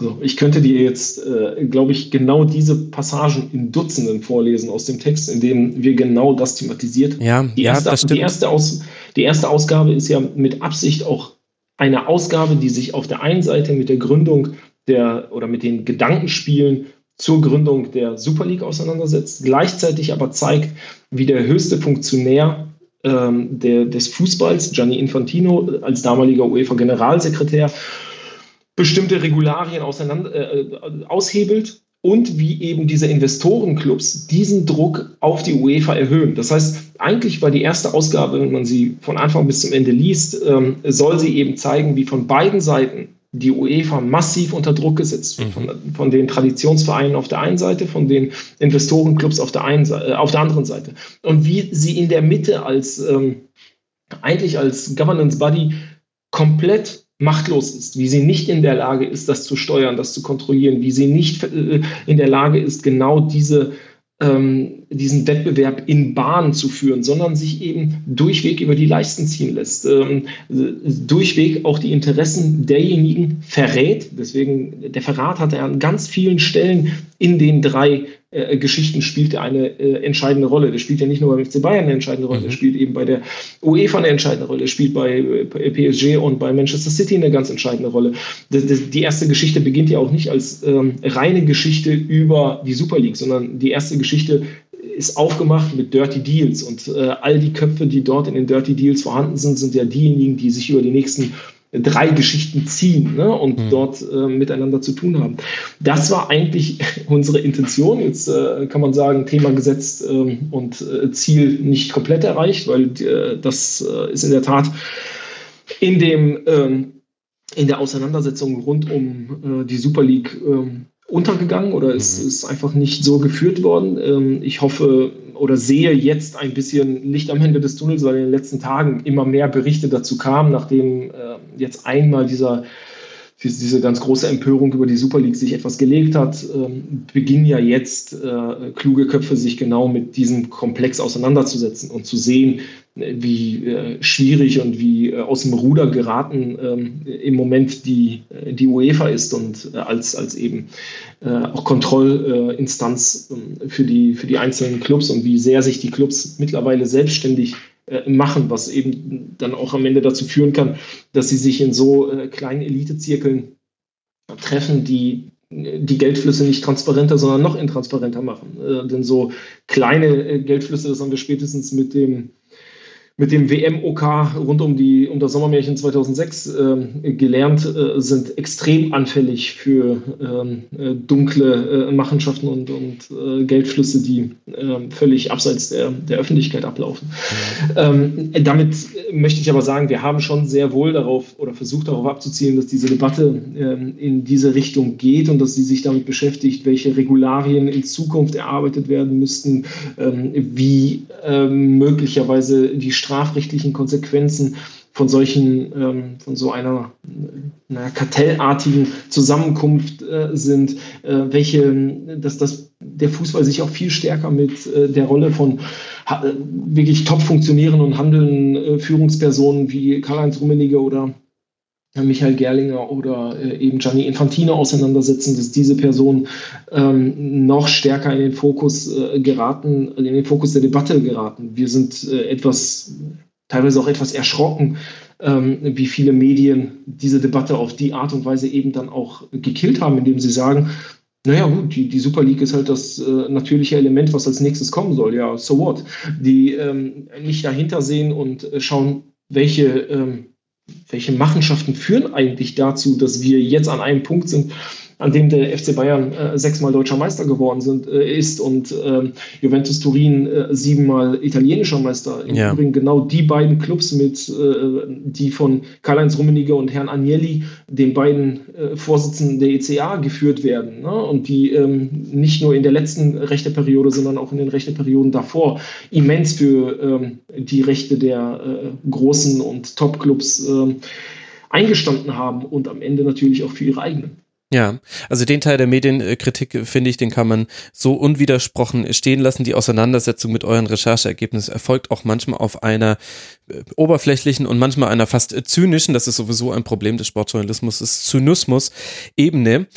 Lass uns aber dann. Ich, äh, ganz ja. kurz, ich, ich möchte gar, keine, gar kein Medienbashing machen. Also ich, ich schätze. Äh, Bashing sollte es auch nicht äh, sein, aber man. Ne, also ich, ich schätze nahezu alle, alle Kollegen, ähm, die in diesem Bereich arbeiten. Ich würde mir einfach äh, schlicht und ergreifend manchmal wünschen, dass man weniger auf uns abzielt als auf den, auf den Kern der Geschichten. Es ist immer so ein bisschen ähm, Nase rümpfen und okay, jetzt haben die da eine Geschichte gemacht und mal gucken, was draus wird, äh, statt dass man sich mit den Inhalten beschäftigt. Ähm, denn eigentlich, also weißt du, wenn, wenn wir so eine Geschichte ähm, am Freitagabend um 18 Uhr bringen und ich bekomme die ersten Interv Interviewanfragen um 18.15 Uhr oder 18.20 Uhr, ähm, in denen äh, mir, mich Kollegen fragen, ob ich ähm, eine Einordnung der Super League äh, machen kann, dann stehe ich ganz oft am Telefon und denke mir, ähm, ihr hattet noch gar nicht die Möglichkeit, den Artikel in, in, der Kürze der Zeit gelesen zu haben. Welche Fragen wollt ihr mir denn dazu stellen, die tatsächlich in die Tiefe gehen und sich mit dem beschäftigen, was ich eigentlich damit aussagen möchte oder welche Diskussion ich damit anregen möchte. Das sind dann vielleicht so die Momente, in denen ich ähm, am meisten den, die Hände über den Kopf äh, schlage. Denn äh, unser Ziel ist es schon, dass wir äh, nicht nur äh, enthüllen und für, für, äh, eine kurzzeitige Empörung sorgen, sondern dass wir am Ende für eine Debatte sorgen, die nicht nur bei den kritischen Fans ankommt, sondern die am Ende selbstverständlich auch beim, also im Sportjournalismus, im, äh, in der Politik, ähm, möglicherweise auch in der Justiz äh, geführt wird. Das ist doch das, worauf wir, worauf wir hinaus wollen. Komischerweise funktioniert das auch ähm, in der in der Wirtschaft, wenn wir uns die Panama Papers mhm. oder Paradise Papers angucken, funktioniert das dort sehr wohl. Ähm, Journalisten setzen sich äh, mit, mit diesen Themen sehr stark auseinander. Also Wirtschaftsjournalisten, politische Journalisten, Berichterstatter setzen sich damit auseinander.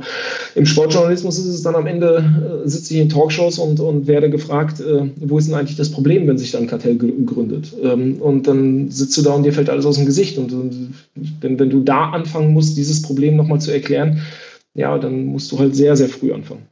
Ja, ich meine, wenn man aus einer Sicht des, des unbedarften, in Anführungszeichen, nicht negativ äh, gemeint, äh, Zuschauers fragt, dann ist ja so eine Frage auch in Ordnung, um nochmal die Grundzüge darzustellen. Aber Klar. ja, ich wollte auch kein Bashing betreiben, aber das ist schon ein Teil, ein Teil dieser Football Leagues hat immer auch mit der Weiterverarbeitung in Medien zu tun und Fragen, die sich stellen, warum das manchmal auf die eine und auf die andere Art und Weise passiert. Und da, und da ist es auch spannend, ähm, wir sehen ja, wie, wie sich die englischen Kollegen im Moment mit Manchester City auseinandersetzen, wie sie ähm, tatsächlich die einzelnen äh, ja. FFB-Regularien sezieren. Ne? Mhm, das also, ist mir auch äh, aufgefallen, ja. Also wenn, wenn du dir den Guardian anguckst, das, das sind brillante äh, Texte, die sich damit, ähm, damit beschäftigen. Die New York Times hat jetzt ein die haben als einziges wirklich so ein richtiges Übersichtsstück äh, gebracht von Super League bis äh, Financial Fairplay mit Karl-Heinz Rummenigge, mit Gianni Infantino, mit Gerlinger. Die haben genau diesen Bogen, ähm, waren in der Lage, diesen Bogen zu spannen, den wir eigentlich in der Debatte äh, so dringend ähm, gesucht haben. Wir haben gestern ein, ähm, äh, äh, ein äh, Ask Me Anything ähm, ja. bei Reddit gemacht, bei dem wir so tolle Fragen bekommen mhm, haben. Das ist mir auch aufgefallen. Besser als in vielen Talkshows. Ja, verdammt, und dann, dann, sitzt du da und denkst dir, ja, genau, genau das ist die Debatte, die ich haben wollte. Äh, genau darüber will ich doch mit euch reden. Ich möchte nicht mit euch darüber reden, ob die Super League jetzt 16 äh, oder 18 Clubs haben wird. Ich will nicht mit, mit euch darüber reden, ob ähm, Hans-Joachim Watzke jetzt ein Bekenntnis zur Bundesliga abgibt oder nicht, weil das ist alles, das ist alles unerheblich. Das ist nicht das, was ähm, der Kern der, der Berichterstattung sein soll, sondern der Kern der Berichterstattung soll sein, wie Sportpolitik in der Lage ist, am Ende den Wettbewerb, den alle, die den den Fußball äh, lieben, vollkommen zerstört hat in den letzten Jahren. Und zwar auf eine Art und Weise mit Machtzirkeln, die sich etabliert haben in den letzten äh, 20 Jahren, bedingt durch das TV-Geld, das, das reingekommen ist, die ähm, völlig überholt sind. Und die Personen, die äh, dort als handelnde Person tätig sind, äh, sind diejenigen, die dieses System ähm, über Jahre mit aufgebaut und gefüttert haben. Und über diese Person zu sprechen und daraus eine Systemdiskussion zu machen. Das ist doch eigentlich das, worauf es äh, am Ende hinauslaufen sollte. Und das ist das, was mir tatsächlich fehlt, wenn ich nicht im Rasenfunk sitze. ja, gut, äh, danke. Jetzt schmeichelst du mir natürlich. Auch äh, speichern wir es mal unter Höflichkeit ab. Aber das ist auch ein, ein Punkt, den ich ansprechen wollte. Das ist mir nämlich aufgefallen, dass ihr, ich würde äh, den Startpunkt so sanft setzen bei rund um Cristiano Ronaldo und die Vergewaltigungsvorwürfe ihm gegenüber auf öffentlicheren Plattformen in die Diskussion Diskussion gegangen seid. Also zum einen über Twitter, zum Beispiel hat der Christoph Winterbach lange Threads angefertigt, die ja dann auch zu großen Reichweiten und Diskussionen geführt haben und eben dieses Ask Me Anything, was ihr gestern Abend am Montagabend bei Reddit gemacht habt, was ich auch mit großem Interesse gelesen habe. Ist das auch, ist das jetzt Zufall oder hängt das vielleicht mit den Dingen zusammen, die wir vorher besprochen haben, dass ihr jetzt vielleicht euch auch ein bisschen für Diskussionen öffnen musst, für auch andere Diskussionsteilnehmer als in Anführungszeichen nur Journalisten?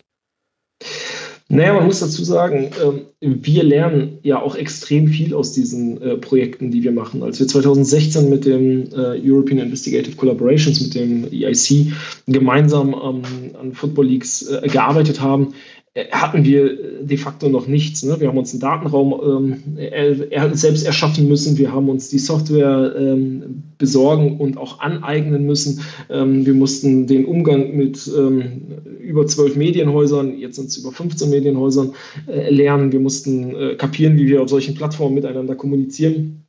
All das hat, ähm, um ehrlich zu sein, extrem viel auch an Kraft gekostet.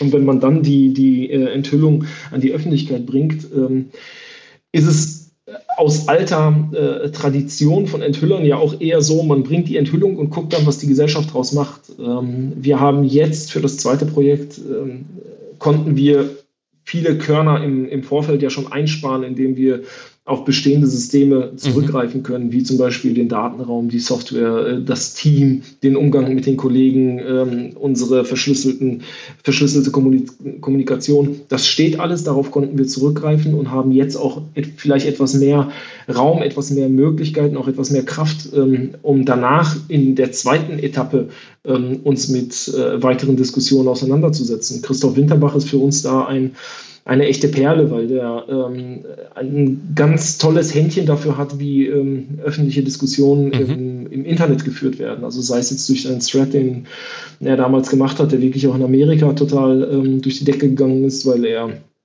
sich getraut hat, äh, viele Einblicke in unsere Arbeit zu geben. Auch das ist ja etwas, was in der Kultur von Enthüllern äh, nicht unbedingt äh, verankert ist. Das, normalerweise reden wir nicht über Quellen, wir zeigen nicht Originaldokumente. All das sind Dinge, die ähm, einen am Ende auch auf die Füße fallen können, weil sie immer auch die Quelle gefährden. Ähm, und das eine wahnsinnige Abwägungsfrage ist, ob man diese Sachen der Öffentlichkeit zugänglich machen möchte oder nicht. Wir beraten dann auch ewig, ähm, welche Dokumente können wir zeigen, wie müssen wir die Dokumente ähm, auch präsentieren, damit man sie versteht, ne? weil sie äh, sonst möglicherweise aus dem Zusammenhang von, von Dutzenden anderen Dokumenten herausgerissen werden.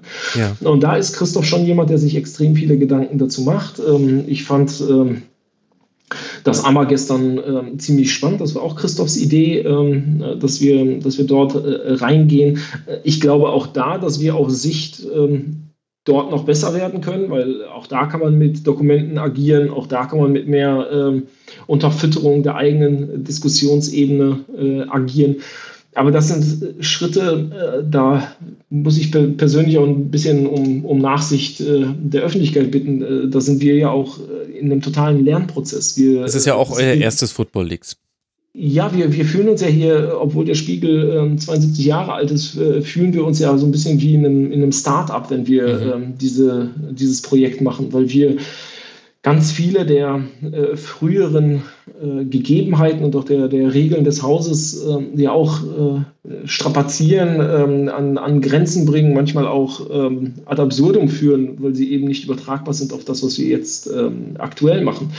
Und diese Auseinandersetzung mit uns selbst, mit uns als investigative äh, Einheit, äh, aber auch eben mit der, mit der Öffentlichkeit. Die dauern an, wir lernen daraus, wir führen äh, Tagebücher, was während dieser Projekte gut läuft und was nicht so gut läuft und überlegen uns, wie wir das fürs nächste Mal äh, noch besser machen. Und ich kann jetzt schon sagen, dass wir ähm, bislang sehr viel daraus gelernt haben, dass äh, das Führen von öffentlichen ähm, Diskussionen für uns als äh, Investigative ähm, ja nicht mehr, nicht mehr zu vermeiden ist. Wir, wir, müssen, das, wir müssen das machen, auch wenn ich, ähm, weil wir eben dadurch Einblicke geben, Erklärungen liefern und auch ähm, ein bisschen den Rahmen für die Diskussion vielleicht äh, stärker vorgeben als nur durch äh, 23 Seiten Text, ähm, den wir, den wir hm. veröffentlichen. Aber ja. auch da sage ich dir, da verändert sich äh, natürlich dann auch die Arbeitsweise eines, eines Journalisten. Ähm, Klar, du sprichst äh, jetzt mit mir und machst nicht die nächste Football Leagues Veröffentlichung, genau. du nicht vor. Der, der, der Arbeitsalltag hat 24 Stunden. Wir arbeiten ähm, die letzten Monate, ich würde sagen, es ist kaum jemand unter 16 Stunden aus dem Haus gegangen. Das sind auch alles Dinge, die ähm, nur über eine gewisse ähm, Weile äh, möglich sind. Äh, na klar kann man dann sagen, dann müsst ihr euer Team größer machen und ihr müsst noch mehr Leute mit reinnehmen. Aber auch da ist dann Kosten und Nutzen eine, eine, Frage. Wie viele Leute kann man wirklich für solche äh, Recherchen abstellen? Ne? Wenn wir jetzt schon über 100 sind ähm, und wir haben aber einen Datensatz, der auch jetzt, obwohl wir 70 Millionen Dokumente vorliegen haben, auch jetzt noch nicht ansatzweise auserzählt ist. Ne? Wir, wir sitzen jetzt wieder in den Daten und äh, arbeiten quasi an den Daten jetzt schon wieder weiter weil wir äh, viele der Geschichten oder, weil wir uns, während wir uns auf Geschichten geeinigt haben, noch weitere Geschichten rausgeschrieben haben, die wir jetzt in den nächsten Monaten äh, ja. machen werden. Also all das äh, sind ja auch Belastungen, äh, auch private Belastungen, die, dazukommen, ähm, äh, körperliche Belastungen, die dazukommen, die man äh, oftmals nicht sieht, wenn man einfach nur darüber spricht, ja, warum habt ihr noch nicht noch das gemacht, warum habt ihr nicht noch das mhm. gemacht, warum habt ihr nicht noch das gemacht? Weil ja, es einfach weil die Zeit und auch äh, die Ressourcen manchmal nicht so dafür da sind und man sich schlicht und ergreifend auf bestimmte Dinge ja, reduzieren, fokussieren muss. Ja. Eine Sache würde ich äh, gerne herausgreifen, weil du auch vorhin davon gesprochen hast, wie viel ihr abwägen müsst, um auch die Quelle, John und alles, was dahinter steht, zu schützen. Und da hätte ich eine Frage zu der Doku, die es gab im mhm. ersten das ist, wo man dich begleiten konnte, unter anderem, also es war ein Teil dieser Doku, aber auch übrigens der ja am meisten zitierte Teil und auch auf dem Spiegel konnte man da Aussagen von dir sehen. Man konnte dir dabei zusehen, wie du dich mit John trist und äh, tatsächlich gab es dann auch ein Video, das John zeigt, äh, vermummt und so weiter, aber man könnte zum Beispiel aus dem Video rauslesen, dass er Rechtshänder ist, weil er mit der rechten Hand die äh, USB-Festplatte anschließt. Es gibt über Frequenzschwankungen in, in Stromnetzen kann man manchmal über Videoaufnahmen auch einen Ort äh, herausfinden. Ich habe mich gefragt, warum musste es sein, dass man dich auf dem Weg zu John sieht und dass man dann am Ende auch die Quelle selbst sieht? Welchen Mehrwert Mehrwert hat das, wenn er sich ja eh komplett vermummt und nicht spricht? Mhm. Ich hätte es persönlich auch nicht gebraucht. Ähm, es ist, äh, ich habe das mit ziemlich vielen Bauchschmerzen gemacht. Ich habe das mit, mit ihm im Vorfeld abgesprochen.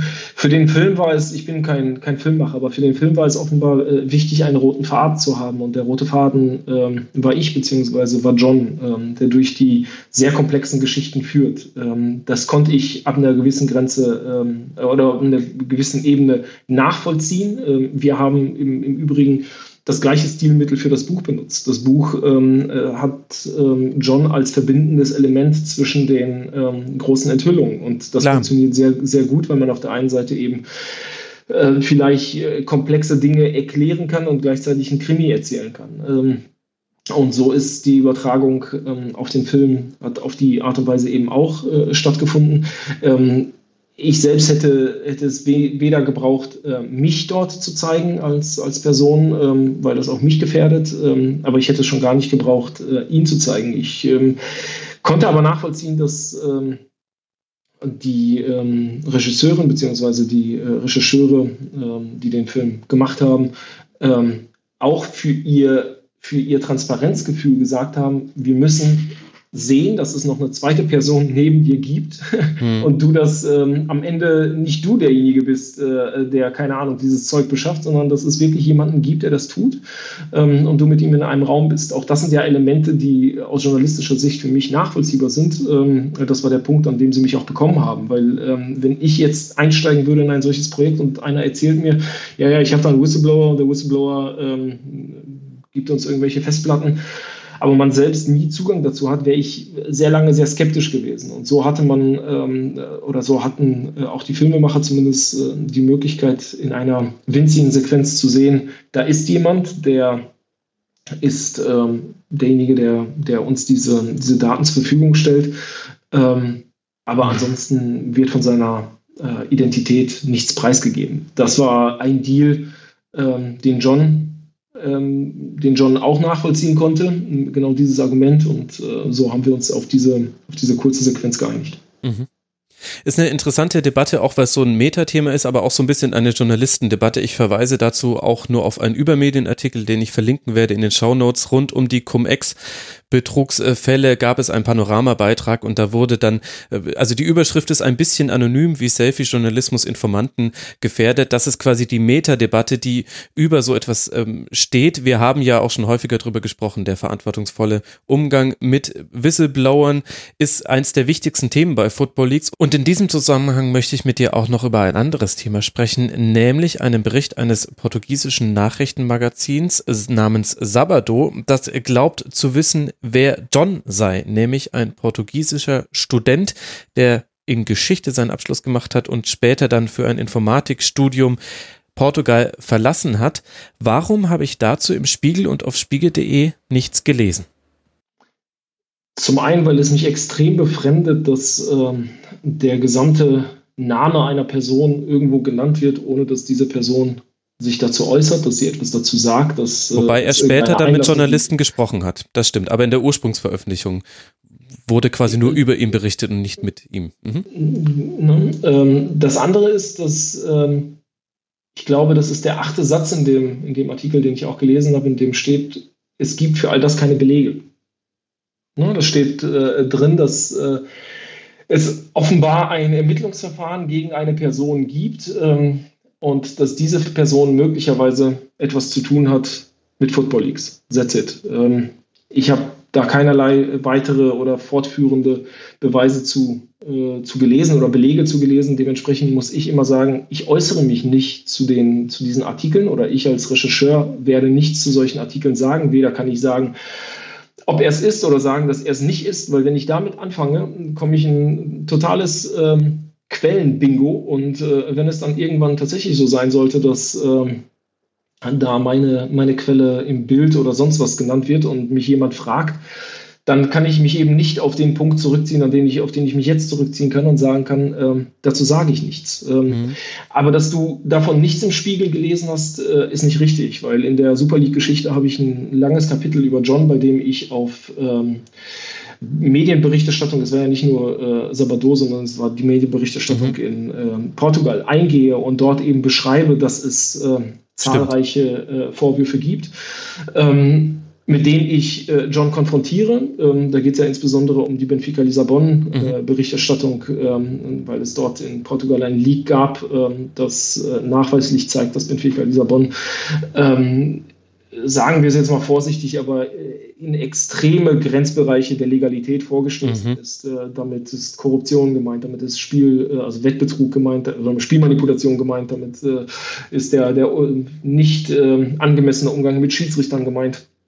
All das ist durch ähm, ein Leak in, in Portugal entstanden, was kein, was nicht als, als Football Leaks gelaufen, sondern ein Benfica Leak war. Ne? Und ähm, damit habe ich, hab ich John äh, konfrontiert. Ähm, er bestreitet, ähm, dass er äh, derjenige war, der dieses Leak ähm, in Portugal ausgelöst hat. Er bestreitet nach wie vor, dass er ein Hacker ist. Er bestreitet, dass die äh, Daten geklaut sind.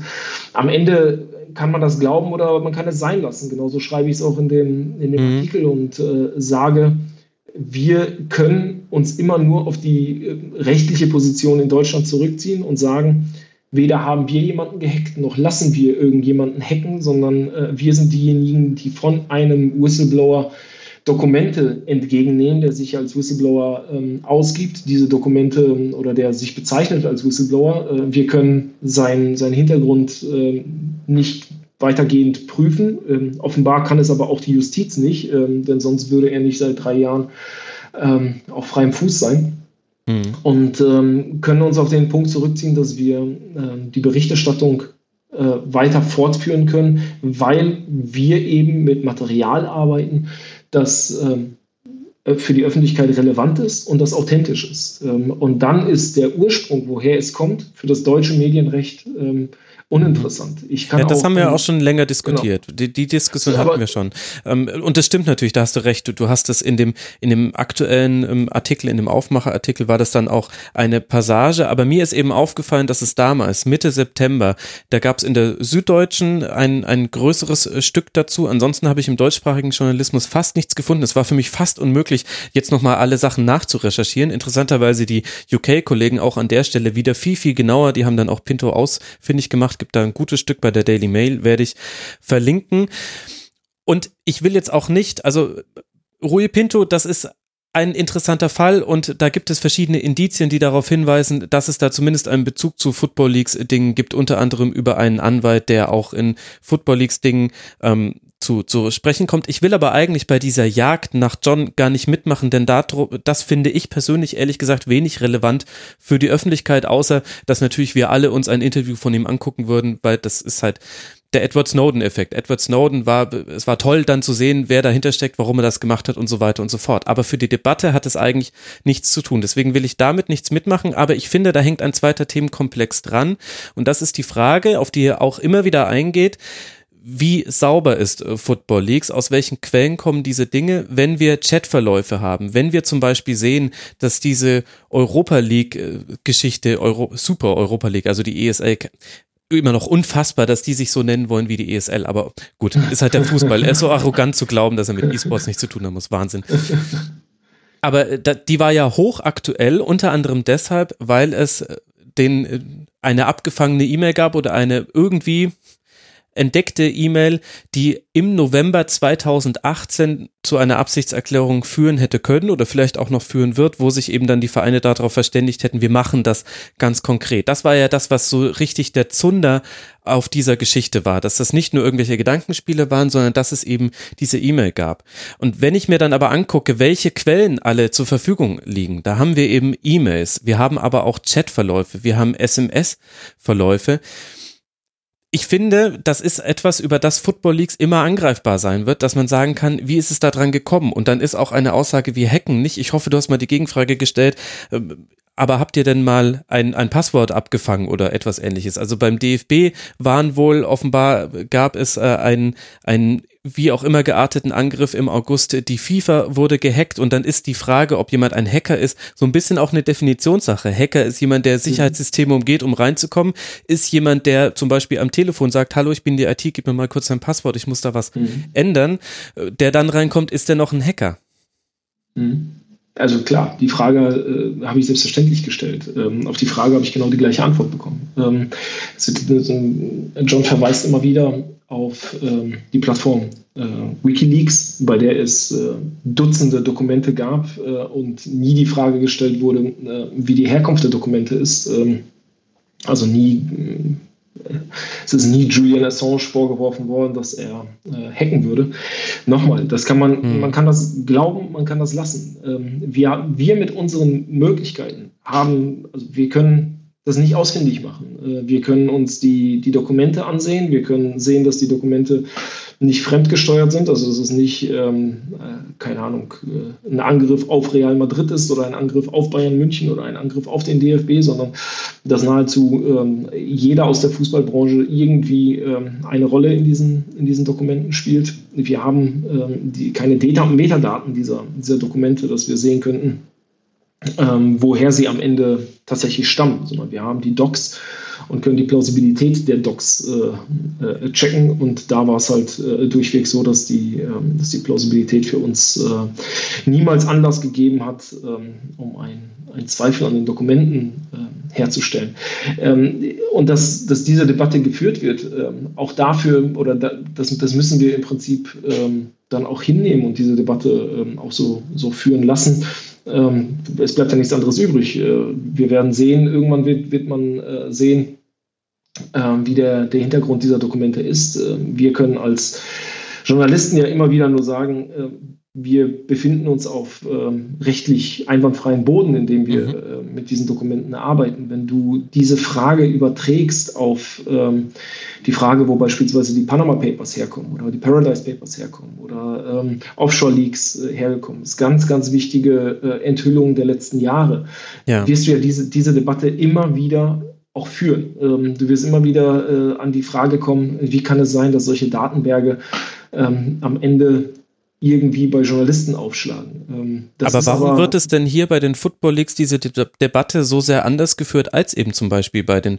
Panama Papers? Liegt es vielleicht daran, weil ihr euch dazu entschieden habt, mit John eine Figur aufzumachen, die es ja gibt, aber die ja stellvertretend zu sein scheint, zumindest für ein größeres Netzwerk? Na, aber das ist doch dann bei John Doe und den Panama Papers sogar noch eklatanter. Ähm, dort weiß kein Mensch, wer äh, die Person im Hintergrund ist oder hm. zumindest ähm, äh, spricht man nicht darüber. Ja, das ist korrekt, also, stimmt ich, ich kann am Ende sogar noch sagen, ähm, ich habe einen leibhaftigen Menschen äh, kennengelernt und konnte mit ihm äh, reden, konnte mit ihm ja. debattieren, konnte ähm, prüfen, wie seine Geisteshaltung äh, zu äh, all den Dingen ist und ob er äh, verlässlich ist ähm, in, in dem, wie er sich verhält oder. Äh, Aber woran nicht. liegt es denn dann, dass wir hier bei den Football Leagues so viel über solche Themen diskutieren, die ich damit nicht marginalisieren will? Aber es stimmt ja, wenn du sagst, wir führen hier eine Diskussion, die bei anderen vergleichbaren Fällen nicht geführt geführt wird?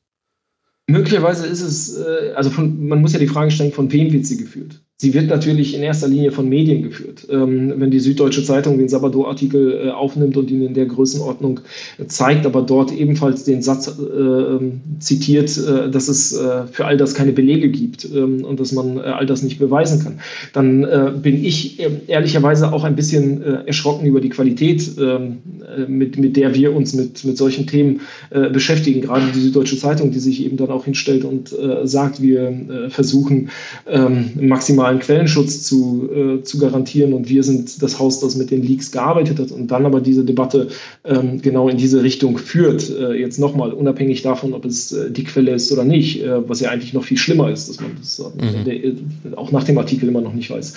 Ähm, ich finde das, ähm, ich finde das äh, grenzwertig, ich finde das ähm, schwierig. Es ist eine Diskussion, äh, die mich aber auch nicht, nicht umtreibt, ähm, weil ich mich mit der äh, Person des, des Whistleblowers äh, nur so weit beschäftige, soweit ich das mit mir selbst vereinbaren kann und soweit ich das auch mit John besprechen kann. Ich habe immer gesagt, dass ich ähm, das über John schreibe, was ich ihm im Vorfeld ähm, oder was, worüber ich mit ihm im Vorfeld auch spreche und ihm sage, dass ich finde, dass das und das wichtig ist, dass ähm, das veröffentlicht werden äh, sollte und ähm, das dann auch tue, wenn er sagt, äh, das ist in Ordnung. Das ist für mich eine Form ähm, des Quellenschutzes, die ich nicht in, in, in jedem Alltag äh, machen würde. Aber hier versuche ich äh, maximal natürlich eine Person äh, zu schützen, die jetzt über Jahre immense äh, Risiken auf sich nimmt, ähm, davon nichts, im, im Prinzip äh, privat nichts hat, ähm, sondern mhm. einfach möchte, äh, dass eine, eine Branche, die aus seiner Sicht ähm, echte Probleme hat, ähm, wieder sauberer wird. Mhm. Und das, die Person versuche ich zu schützen, so gut es geht.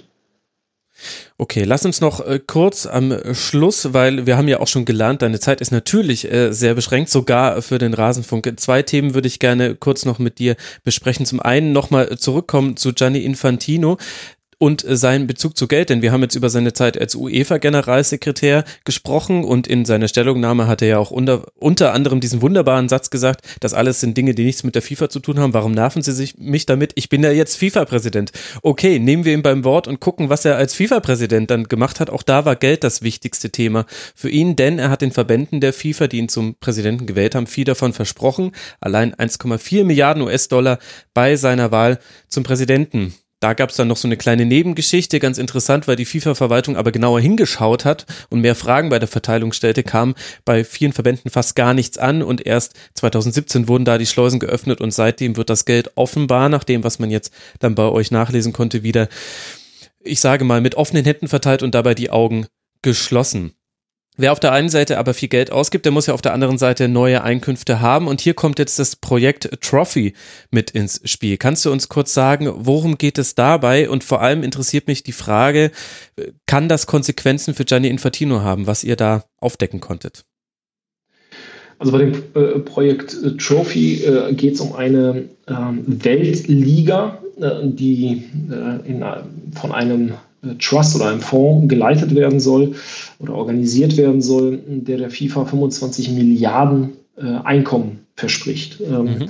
Denn wenn wir uns auf der einen Seite mit der Super League beschäftigen und mit den Ideen einer Gründung der Super League, dann ähm, beschäftigt man sich auf der anderen Seite natürlich damit, wie Gianni Infantino versucht, die Macht über die Clubs zurückzuerlangen, ähm, und zwar weggehend von der UEFA, indem er ihnen ein, äh, eine Weltliga offeriert, mit der sie äh, extrem viel Geld, also 150 Millionen plus pro Verein für eine Art äh, Sommerturnier äh, einnehmen können. Ähm, und dadurch versucht natürlich diese Vereine auch in den großen Verbänden zu behalten. Ähm, Gianni Infantino, wenn wir uns äh, die Berichterstattung äh, ansehen, auch sein Eingreifen in den Ethikcode, bei dem er äh, den Begriff Korruption ausradiert hat. Ähm, ich fand mhm. die Aussagen von, vom ehemaligen oder vom Richter äh, Eckert äh, dazu ähm, sehr humorig, der gesagt hat, Gianni Infantino ist mit den Worten angetreten, ähm, Korruption aus der FIFA zu entfernen. Das hat er geschafft. Das Wort taucht im Ethikcode nicht mehr auf. Er hat es radiert.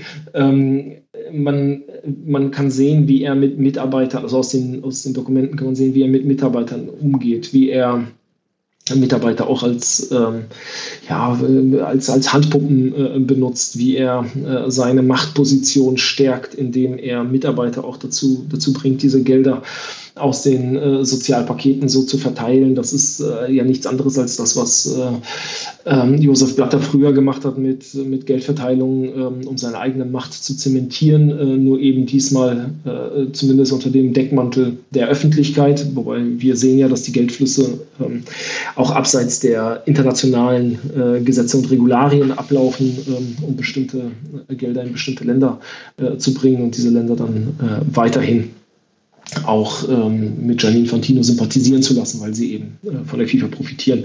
Also in Gänze ist es so, dass ähm, man bei Gianni Infantino sehen kann, ähm, und zwar beginnt äh, mit den, wenn ich da den Cut machen kann, beginnt mit den ähm, Einmischungen in das Financial Fairplay bis eben heute zum Eingreifen in den Ethikcode, zum Umgang mit den Mitarbeitern, äh, zu seinen äh, völlig intransparenten Ideen ähm, des Project Trophies. Im Übrigen, dass der Trust sollte in einer Steueroase in Jersey quasi aufgelegt werden, das also nur zu ähm, seiner Transparenz und zu seinem äh, Fingerspitzengefühl gegenüber ähm, den aktuellen Debatten.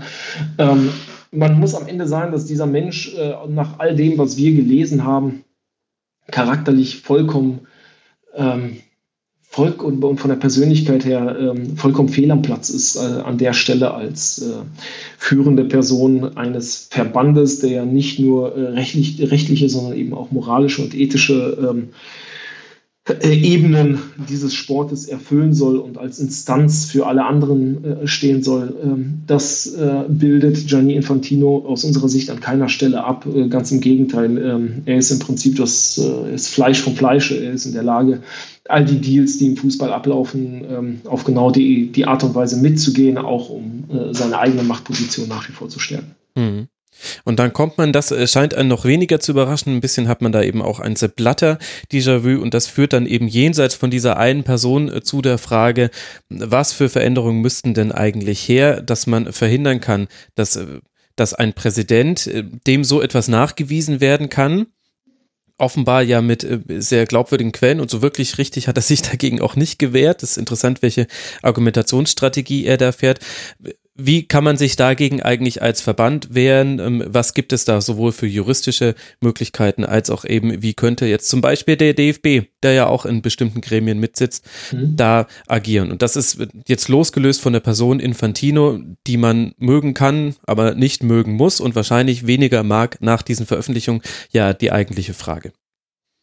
Also zunächst einmal zum ähm dementieren. Äh, ich habe sowohl von Gianni Infantino als auch von Karl-Heinz Rummenigge gelernt, dass es sehr einfach ist, im Fußball etwas zu dementieren. Und zwar, ähm, man dementiert einfach etwas, was einem gar nicht vorgeworfen wurde. Äh, und dadurch hat man ein Statement, das um die ganze Welt geht. Das ist eine äh, sehr, sehr einfacher, sehr einfache Möglichkeit, ähm, die naja, vielleicht auch so ein bisschen die Stimmung oder das Bild rund um eine Enthüllung ähm, zu negieren. Ihr müsstet halt einfach in Zukunft in Instagram-Stories eure Enthüllungen machen über irgendwelche Spielerfrauen-Accounts und dann wird das unwidersprochen einfach so zitiert. Und dann genau. könnt ihr nämlich die Diktion, also die genaue Wortwahl diktieren. Aber auch das ist Wahnsinn. Also ähm, wenn wir über Standards reden und über die Möglichkeiten, wie ähm, Journalismus eigentlich abbildet, ähm, ist das natürlich äh, etwas, woran aber auch schon ganz andere Rechercheure wie Jens Weinreich ähm, oft in den letzten Jahren verzweifelt sind und, und das Gefühl hatten, äh, hier hat man harte Dokumente, man kann etwas offenlegen und auf der anderen Seite sagt einfach ein Funktionär ja. etwas und es geht über alle Agenturen ja, in die ganze stimmt. Welt. Und man fragt sich, warum zur Hölle durfte der das denn jetzt sagen? Es ist, das hat ihm niemand vorgeworfen. Beziehungsweise und, warum wurde es nicht in Kontext gesetzt? Es ist ja völlig exakt. richtig journalistischer Grundsatz, genau. alle Seiten zu Wort kommen zu lassen, aber genau. den Kontext kann man ja liefern. Exakt, und die Einordnung. So, das, das ist das eine. Das andere ist, dass ähm, selbstverständlich jetzt eigentlich Ermittlungen gegen Gianni Infantino und gegen sein Eingreifen sowohl in den Ethikkodex als auch in die Settlements rund um das Financial Fairplay, als auch in die Einsetzung von Frau Rojas eigentlich stattfinden müssten. Ähm, Reinhard Grindel als Mitglied ähm, des äh, UEFA-Excos hat ja schon angekündigt, dass die UEFA sich mit äh, den ähm, Machenschaften von Herrn äh, Infantino beschäftigen will und wird.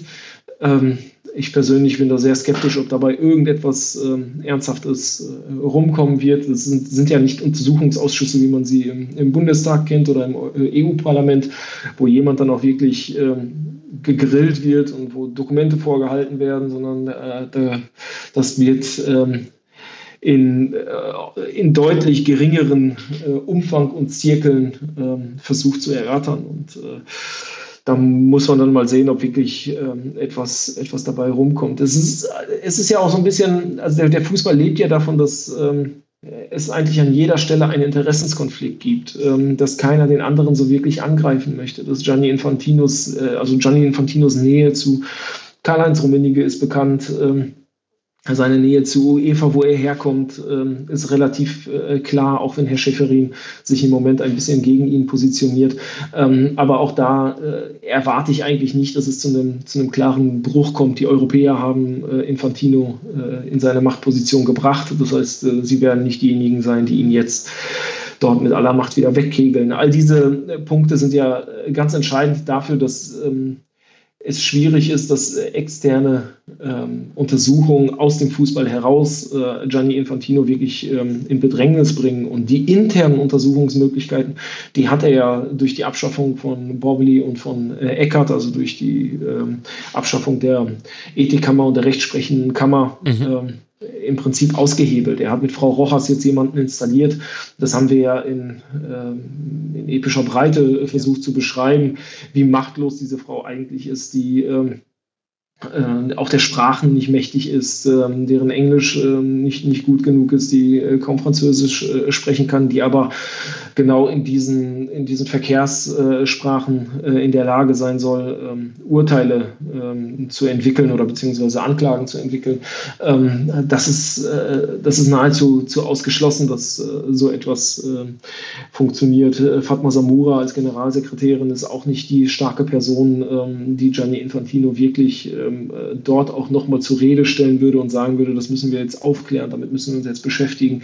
Der Fußball hat es ja noch nicht mal geschafft, äh, von Gianni Infantino ähm, äh, tatsächlich die Aussagen zu bekommen, wer hinter diesem Project Trophy als Geldgeber steckt. Mhm. Ähm, selbst das ist ja am Ende der, hat sich einfach verweigert. Er hat dieses äh, Angebot äh, in die, die, Gesprächsrunde reingeworfen und äh, hält daran ja fest und lässt es ja immer wieder in, in den Zirkeln der UEFA äh, diskutieren. Aber er hat bis heute nicht offengelegt, nicht transparent offengelegt, wer sind die Geldgeber dahinter? Wer sind diejenigen, die tatsächlich eine, einen solchen Trust äh, aufbauen wollen? All das sind ja, sind ja Dinge, bei denen man ähm, irgendwann dann auch so ein bisschen ehrlicherweise den Glauben an äh, diese Institution verliert. Ja, der sollte sowieso inzwischen mehr als erschüttert sein. Lass uns noch über ein Thema kurz äh, sprechen, nämlich den, man finde, man kann tatsächlich sagen, den Kinderhandel mit Fußball spielenden Jugendlichen. Da haben wir nämlich unter anderem auch in einer Doku, die jetzt äh, kürzlich lief, gelernt. Da hat Manchester City mal wieder in unrühmlicher Art und Weise seine Hände mit im Spiel. Aber wir können auch hier in Deutschland über einige Fälle zumindest reden. Kurz, was hat Manchester City gemacht? Seit 2010 investiert man jährlich mit mehr als einer Million Euro in eine Fußballschule in Ghana und das Wort Investment ist hier auch richtig, denn das wird von City selbst in internen Papieren als Venture Capital, also eben als ein, ein Anlage, Kapitalanlage bezeichnet, denn man hat Erstzugriff auf diese Spieler. Sobald die 18 Jahre alt werden, kann man sie zu Manchester City holen, wenn sie denn den entsprechenden Qualitätsanstand, ähm, Qualitätsstandard erfüllen. Oder eben, man kann sie zu anderen Mannschaften verleihen und da gibt es dann eine Dreiecksvereinbarung mit dem dänischen FC Nordsjælland. Spieler gehen dorthin, dürfen dann nur mit Genehmigung von City weiterverkauft werden und wenn sie gut genug sind, wechseln sie kostenlos zu City und das, was Nordsjælland davon hat, ist ein Teil der Ablösesumme. Jetzt muss man dazu kurz den rechtlichen Rahmen wieder erklären. Man darf nicht mit Jugendlichen, die Fußball spielen, Geld verdienen, bis diese volljährig sind. Und jetzt haben wir hier im Fall von Manchester City und gleich noch in einem anderen, den ich dann gleich noch erzählen werde, ein, ein jetzt dokumentierter Fall, wo dieses, diese juristische Vorgabe ausgehebelt wird. Was kann jetzt dagegen getan werden?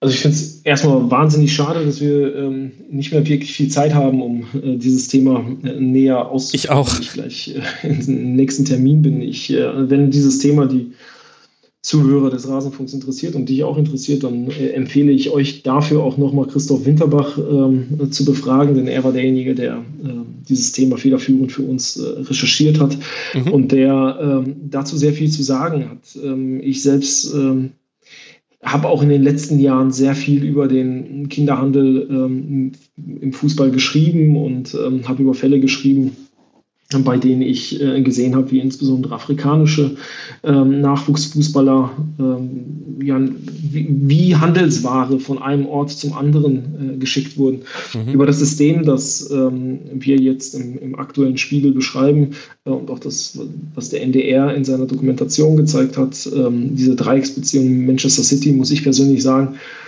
hat mich selten ähm, so dermaßen angefasst, äh, weil man dort äh, schlicht und ergreifend wirklich sehen kann, dass der Zynismus im Fußball kaum Grenzen kennt. Ne? Weil man dann sieht, dass ähm, solche Fußballer, also solche jungen Fußballer in der Masse, in der Häufigkeit, ähm, in der Größenordnung ähm, aus Afrika äh, hier hingeholt werden, nach Europa geholt werden, hier in Europa dann auch nochmal weiter verschickt werden. Zum Teil gegen ihren Willen offenbar und sie es selbst heute sogar noch bestätigen und sagen, äh, wir wollten das nicht. Und äh, Fußballer, die jetzt sagen, jetzt sind wir frei, wir sind äh, weg aus den Verträgen und sind jetzt frei, nachdem das, das funktioniert hat. Andere äh, junge Fußballer in Afrika, die äh, ähm, vor der Kamera sagen, ich vermisse meine Eltern, ich vermisse meine, meine Familie, ähm, die aber als naja, als Investment und als Kapitalanlage äh, von europäischen Clubs benutzt werden.